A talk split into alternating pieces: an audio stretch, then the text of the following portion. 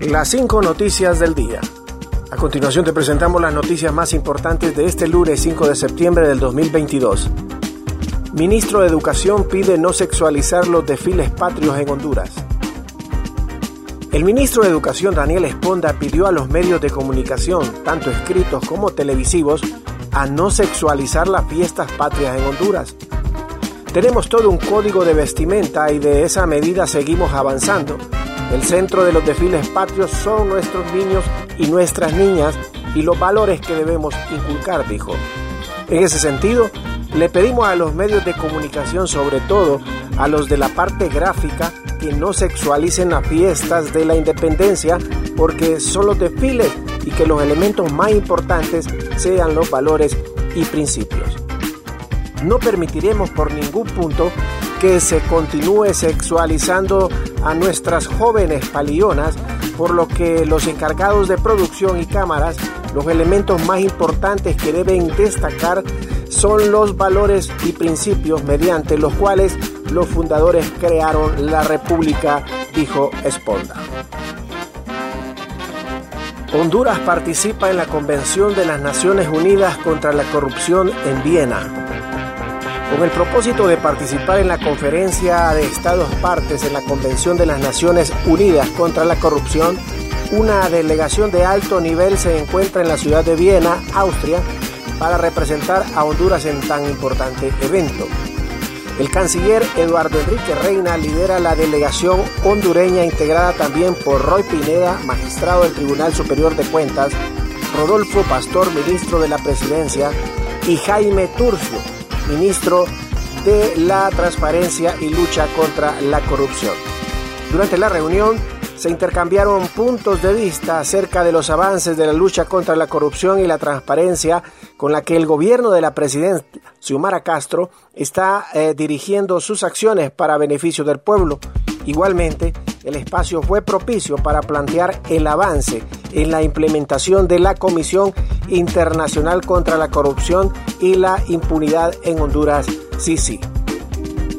Continuamos con las noticias en las cinco noticias del día.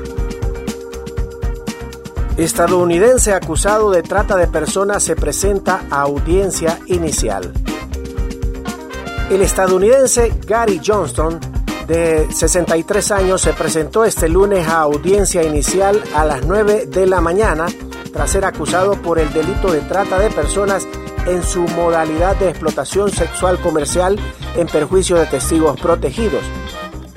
El juez que conocerá la causa resolverá el sobreseimiento del proceso o dictar el auto formal de procesamiento al imputado después de que el ente acusador presente evidencia en su contra. Johnston fue arrestado el pasado lunes 29 de agosto en su vivienda durante allanamientos realizados por las autoridades hondureñas en la isla de Roatán, isla de la Bahía, tras encontrar a una menor de edad privada de libertad. Transportistas de combustibles amenazan con paro de unidades por incumplimiento de acuerdos. Ante la falta de cumplimiento de acuerdos, eh, con el gobierno, los transportistas de combustibles amenazaron este lunes en paralizar las unidades a partir del miércoles 7 de septiembre.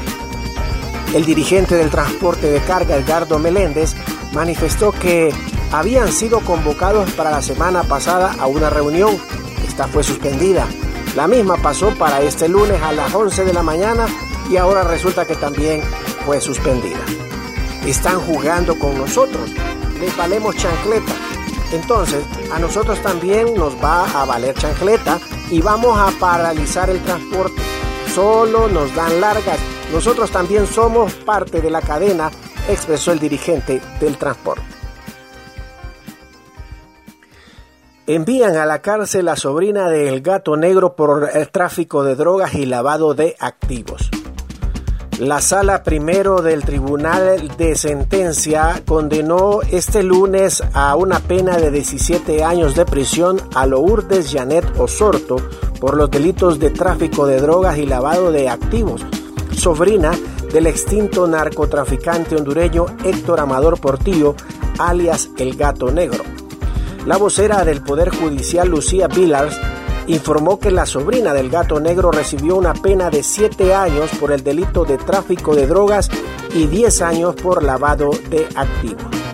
También el ciudadano Marlon Javier Soto Zelaya fue condenado a una pena de 7 años por el delito de tráfico de drogas y Jocelyn Selenia Espinal Osorto fue condenada a 12 años de reclusión, 7 por tráfico de drogas y 5 por lavado de activos. Gracias por tu atención. Las 5 noticias del día te invita a estar atento a su próximo boletín informativo.